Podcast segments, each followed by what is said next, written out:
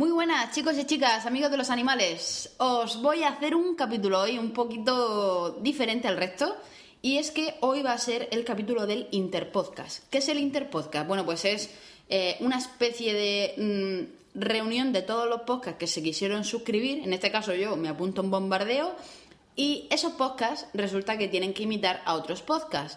Es una, una muy buena forma de dar a conocer otros podcasters. Está muy bien. Así que yo soy creo que la última en hacer el Interpodcast. He estado esperando mi momento a que me rogaran un poco, oye, por favor, súbelo. No, en verdad es que, joder, es que era complicado hacerlo, ¿eh? Era muy difícil. Porque me ha tocado un podcast el cual yo no conocía de nada, me he tenido que investigar un poquito. Y el podcast es el siguiente. Se llama El Show de Ricken. Lleva más o menos un año aquí en la, la y trata de un podcast musical con alguna excusa cada vez. Es su descripción. Es un podcast en el cual normalmente se entrevista a una persona o varias y directamente se mete música entre medias. Así que vamos a intentar hacer algo parecido. Hoy me he traído una persona muy especial y vamos a hablar de un tema también muy especial. Normalmente en el show de Ricken, eh, el señor Rickenbacker Max Super Black eh, comenta pues, temas varios, como por ejemplo el último que ha subido, trata de que se reencuentra con un viejo amigo al que, eh, igual que él, que igual que él es un culo inquieto. Y repasan tres proyectos creativos principales, bla, bla, bla, bla. Ahí lo tenéis todo en su descripción, ¿no? Y comenta que es un poco de humor y entretenimiento este podcast. Así que hoy os traigo a una persona que ha dejado su tierra por amor, ha dejado su país, su continente, y se ha venido aquí a España en este caso a Murcia, a vivir en Murcia. Y nos va a contar un poco cómo ha sido la experiencia, eh, qué es lo que más le ha gustado, qué es lo que menos, si lo volvería a hacer, eh, las cosas que le llaman más la atención de aquí de España, de Murcia, lo que echa de menos de allí de, de su país. Así que la vamos a tener aquí. Y esta persona se llama Yami. Muy buenos días, Yami. Buenos días, guapa. ¿Qué tal? ¿Cómo estás? Pues bien, emocionada de estar aquí contigo. Vamos a, a ver qué sale, ¿no? A darle caña. ¿Conocías el show de Ricken? No, la verdad que no. Lo, me entero ahora que tú, que tú me cuentas. Hombre, cuando te quise hacer una entrevista y te comenté mi proyecto, pues dijiste que era bastante bastante importante, ya que bueno, había venido muchísimas personas y, por ejemplo, Alex Santaló, Tony Nievas, Tomás Fuentes y Álvaro Carmona, entre otros. Así que hoy tenemos a Yami Gallegos Aragón aquí en el show de Ricken. Bueno, Yami, permíteme que ponga un minuto musical y vamos a seguir contigo.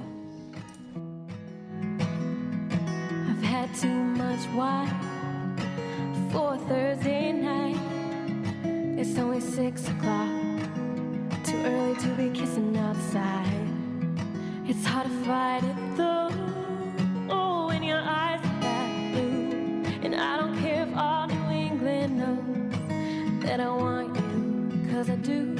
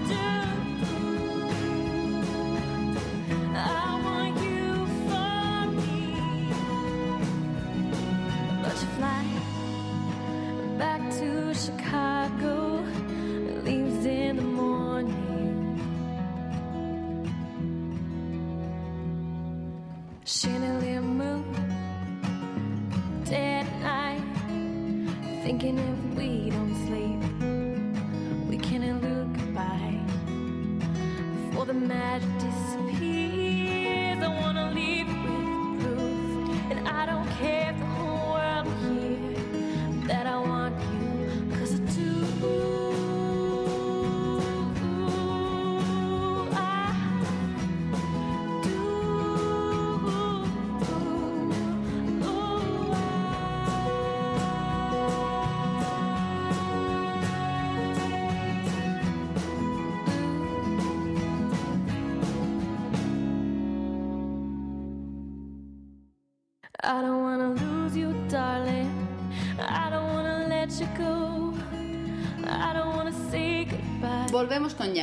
¿te apetece unos caramelitos? Tengo aquí una bolsa de Skittles.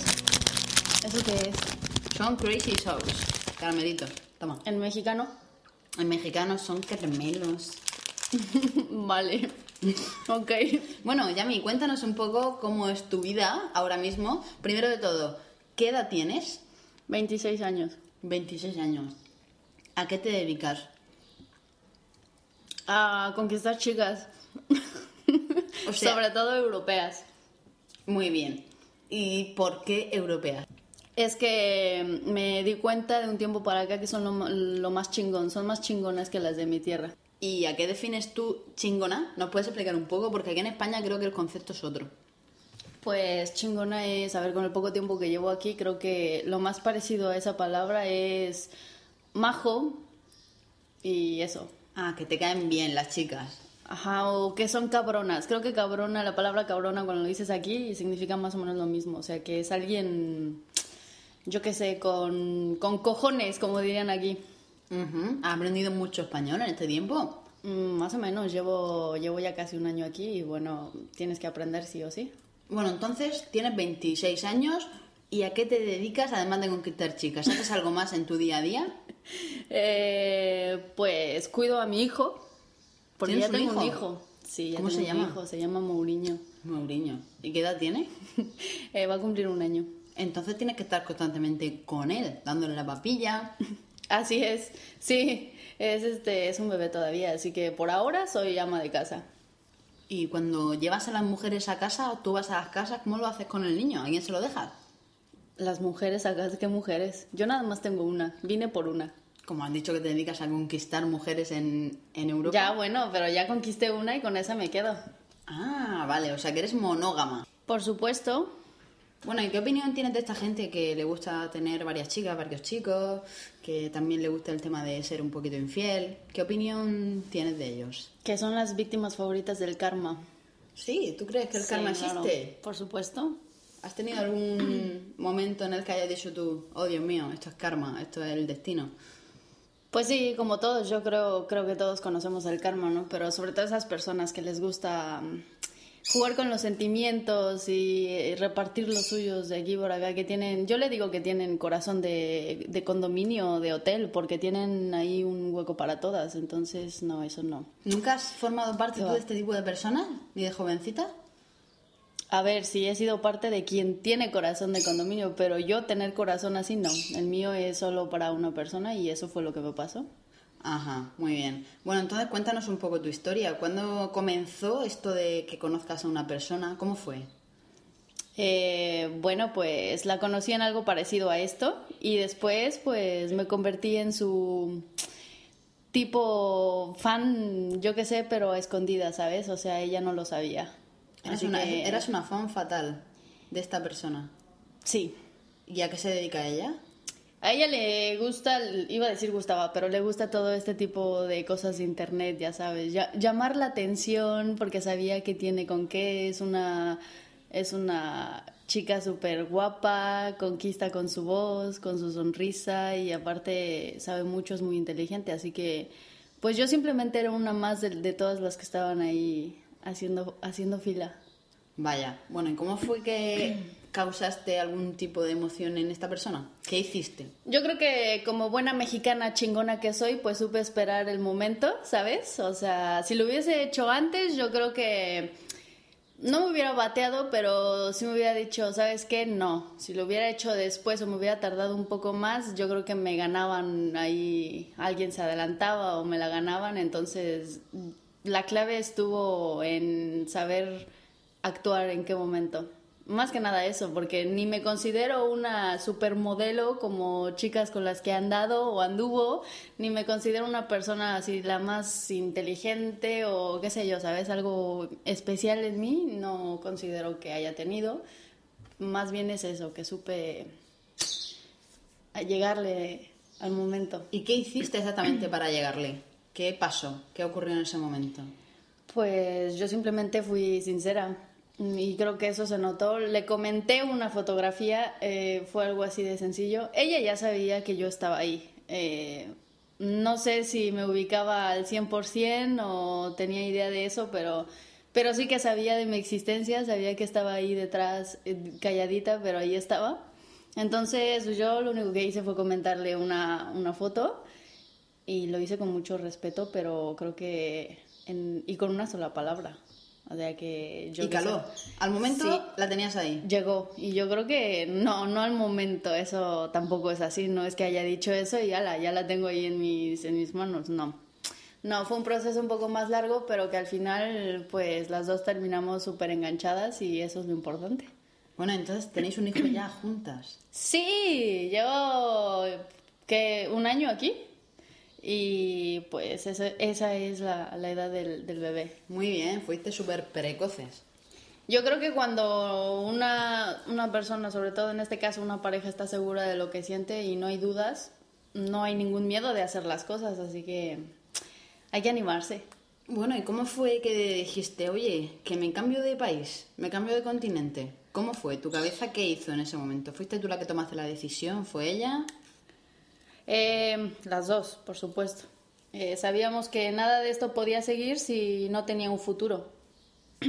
Y pues las dos teníamos ganas de ese futuro, o más bien no teníamos las ganas de esperar a que eso pasara, ¿sabes? Entonces lo buscamos, buscamos la manera y, y se dio. Además, sí, es, sí que es verdad que estaba un poquito ya fastidiada de, de mi país y mi entorno.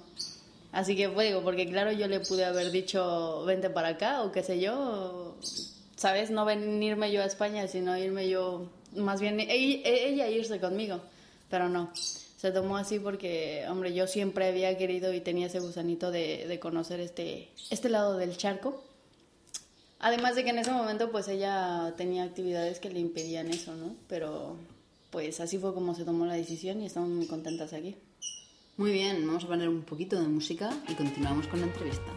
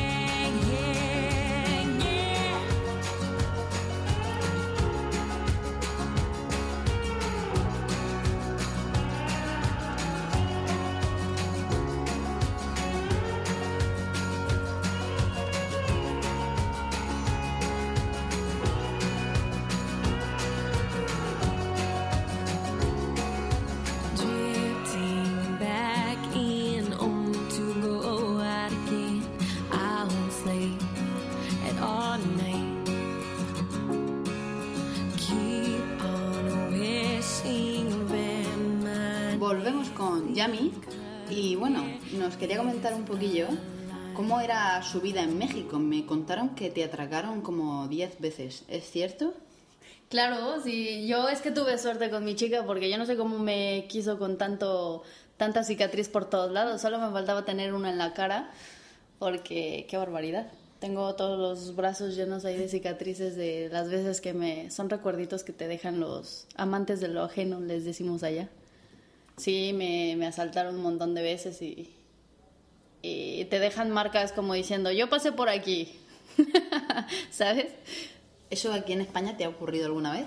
No, que va, si aquí yo estoy súper feliz, puedo, puedo andar por la calle con, con los cascos, como ustedes le les dicen aquí, eh, con el móvil en la mano, me, me puedo ir grabando, puedo hacer un monólogo en la calle y nadie me dice nada, ¿sabes? Es es- es súper divertido, eso ya lo haces y te quedas en, en bragas.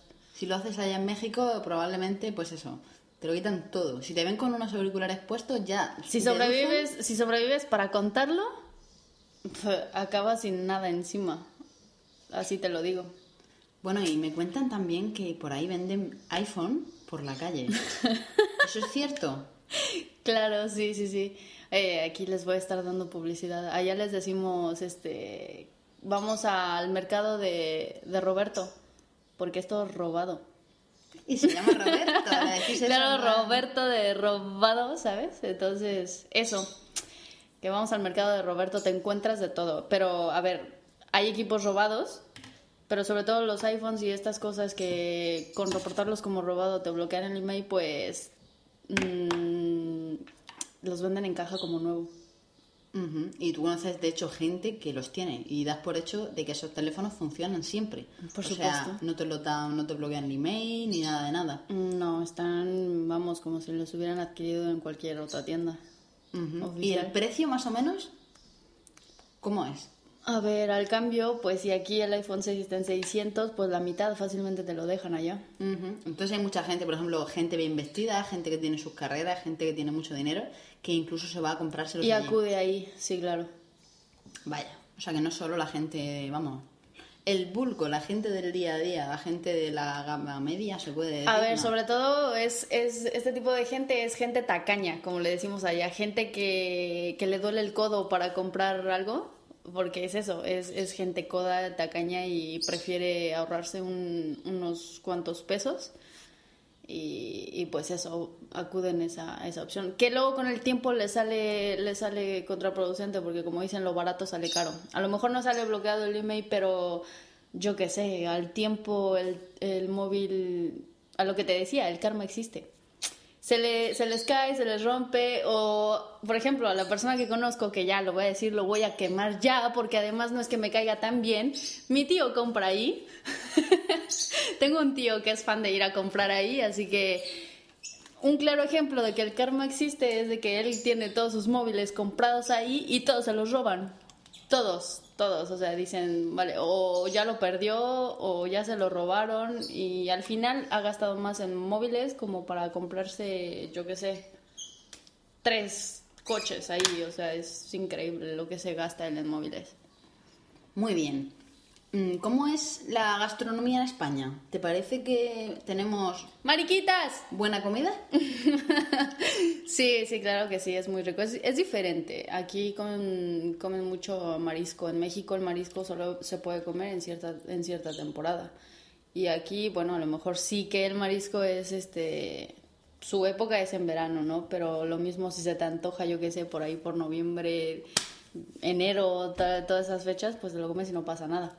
En México comes eso y te da de- este, un derrame cacal o, o- o te explota el estómago. Porque si hay sitios que los venden toda, todo el año, pero te cae mal. Pero porque no es un buen marisco. En esa en época mala no hay buen marisco. Mm, Exactamente. Sí, más que nada por eso. No, es- no hablo mal de un local en específico, pero es más que nada porque el producto, pues cuando no está en su época, te sienta fatal. Una cosita más. Me comentan que me ha dicho un pajarito que tú en casa eres la que cocinas. ¿Es cierto eso? O sea, has venido a España, tú pensabas que no ibas a cocinar porque tú en casa, en casa de tu abuela, donde tú vivías en México, no eras la que cocinabas, pero has llegado aquí y te has hecho la ama y señora de la cocina. Sí, bueno, no soy una chef ni mucho menos, pero como todo he tenido que, he tenido que aprender. Y, y sí, soy la que mayormente cocina, pero no porque mi mujer no sepa, sino porque no tiene tiempo. Ella llega de trabajar y no se va a poner a, hacer cosas de la casa, así que eso lo hago yo. Y, de momento creo que lo llevo bien. Ella también se ha tenido que acostumbrar a, lo que yo sé hacer. Y, y bueno, creo que le he hecho el estómago un poco, un poco fuerte. Al principio le costaba, pero ya ahora hasta me pide, amor, ¿me haces mis, mis pepinos con, con limón y así todos preparaditos como tú sabes hacerlo? Y amor, tengo ganas de aguacate. Ya no puede vivir sin el aguacate, mi churri. Sí, o sea que la has hecho un poquito más picante de lo que era antes. Un poquito más ardiente, sí que sí. Muy bien. Bueno, y en el ámbito futbolístico, me comentan que tú eras del equipo de allí, el de lo- todos los mexicanos. El... Era no, soy. Soy del Club Deportivo Guadalajara, las Chivas Ahí. Rayadas de Yo Guadalajara. es una cosa que no entiendo. ¿Por qué se le llaman las chivas a un grupo de 11 hombres? Es, es difícil de entender. Porque las chivas es femenino, ¿verdad? Y aquí el tema femenino masculino, ¿cómo lo llevas? Eh, ha costado trabajo, ha costado trabajo porque los mexicanos estamos acostumbrados a hablar mal. Al parecer, es que yo he llegado aquí y resulta que toda mi puta vida he hablado mal. Y no, yo es que no- no, no creo que sea que hablan más, sino que tienen una gramática distinta. Al ser igualmente el castellano, ustedes tienen una gramática diferente. Por ejemplo, ¿hay alguna palabra que allí se diga femenino y aquí se diga masculino? Pues seguramente la habrá. Eh, el pijama. ¿Y Aquí a- es allí? el pijama, allá es la pijama. La pijama. Ya. Y aquí eh, has tenido que amoldar un poco tu habla, no porque tengas que cambiarla y dejes de ser mexicana y hables español, o sea, hables más lo que es Que ya sea español. españolizado, sino que has tenido que adecuar un poco para que no te miren raro en el ambiente de eh, pásame la pijama, sino que Sí, ya porque como decía al principio, se, pa- pasaba más tiempo explicando lo que, lo que yo quería decir a, a que lo que, a lo que quería transmitir, ¿no? Entonces, pues opté por eh, adoptar ciertas palabras, pero por supuesto, como dices, eso no me hace ni menos mexicana ni más española, ¿no? Simplemente son, pues yo qué sé, recurres a eso para evitarte otras cosas.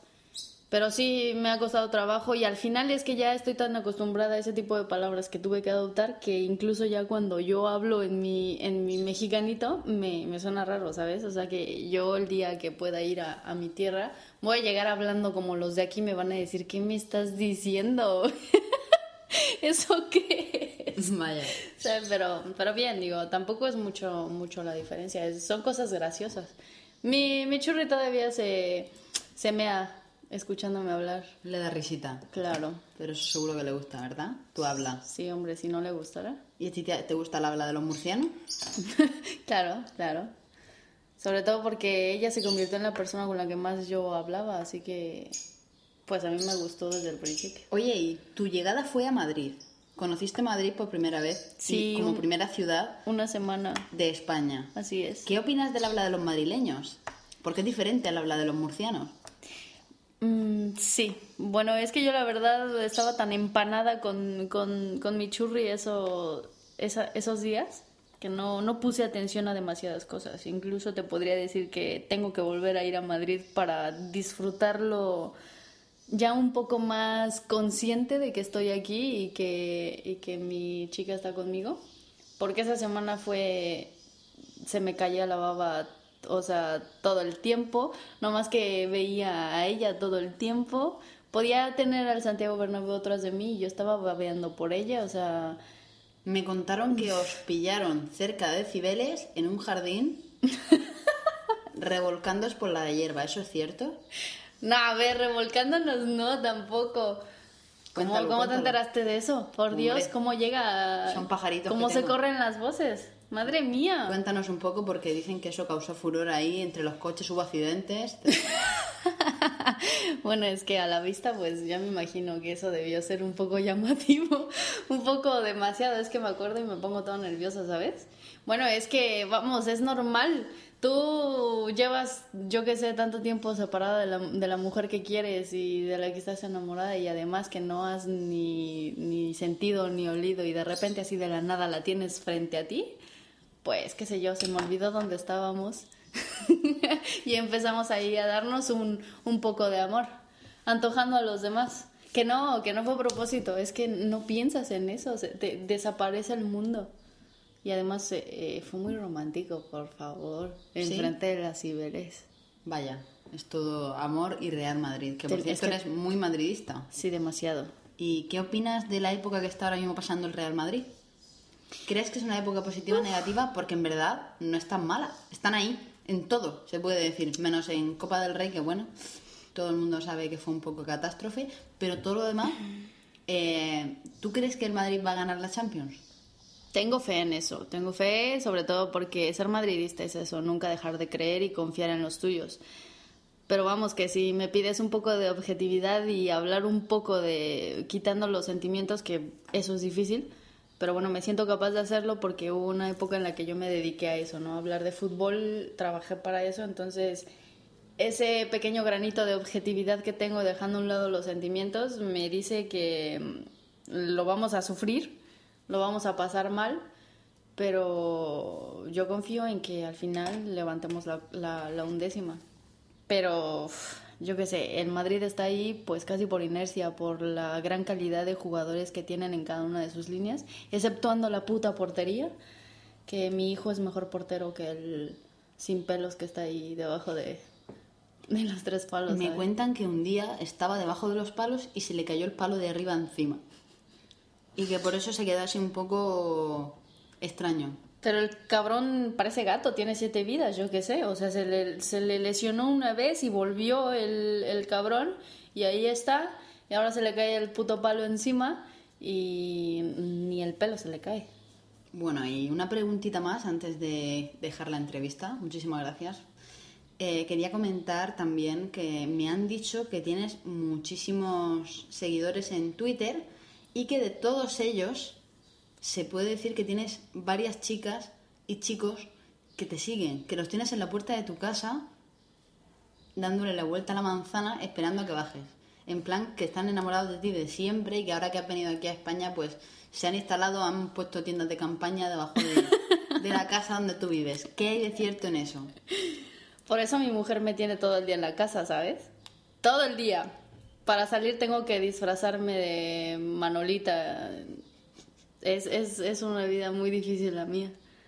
Pero bueno, hay de esos y hay de los que me quieren pillar por haber conquistado a mi mujer. Si es que hay de Entonces, todo, o sea... Tienes una vida complicada. Uf, Pese- me agobio. Pese a que no es México, pero bueno, corren más peligro aquí que allí luego, luego. Es que con- soy gafe. Yo llego y pasa de todo. Aquí no llovía y llego y empieza a llover eh, diluvios y... Murcia te lo agradece seguro. Sí, claro. Y, y llego y hace calor y después resulta que nunca hace tanto frío como, como desde que estoy aquí, entonces yo es que no lo entiendo. Yo, yo a mí ya me dijeron aquí la gafe, mientras no se entere toda alcantarilla, porque capaz de que se ponen a juntar un euro cada uno y me mandan de regreso, ¿sabes? No creo que tu mujer dejara que te fueras. Me la llevo conmigo. ¿Tú crees? Hombre, ya que van a colaborar y todo, pues me la llevo conmigo. ¿Pero volvéis o no? ¿O os quedáis ahí en México? Eh, no, ya hablando en serio, en caso de que pudiéramos viajar, volvemos a casa. Esta para mí ya es, ya es mi casa. Qué bonito. Así que iríamos a México de, de vacaciones. Oye, ¿qué tengo que hacer yo para conseguir una mujer como tú? Así, mexicana, guapa, que sepa hablar, inteligente, madridista. ¿Qué puedo hacer? ¿Qué tengo que hacer exactamente? Dime unas pautas. Lo digo porque habrá muchos oyentes que también estén interesados en ello.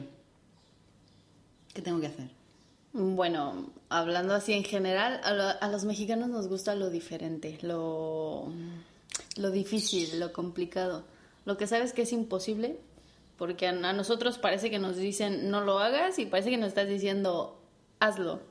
Entonces, mientras más difícil seas, mucho mejor. Difícil, ¿eh? No, no culera, como decimos allá. Pero eso, tampoco somos tan tan exigentes. Muy bien, pues muchísimas gracias señorita Yami, ha sido un placer esta entrevista. El placer ha sido mío. Y nada más chicos, espero que os haya gustado. Os dejo para terminar ya con una cuña musical y nos escuchamos en el siguiente podcast. Chao, chao.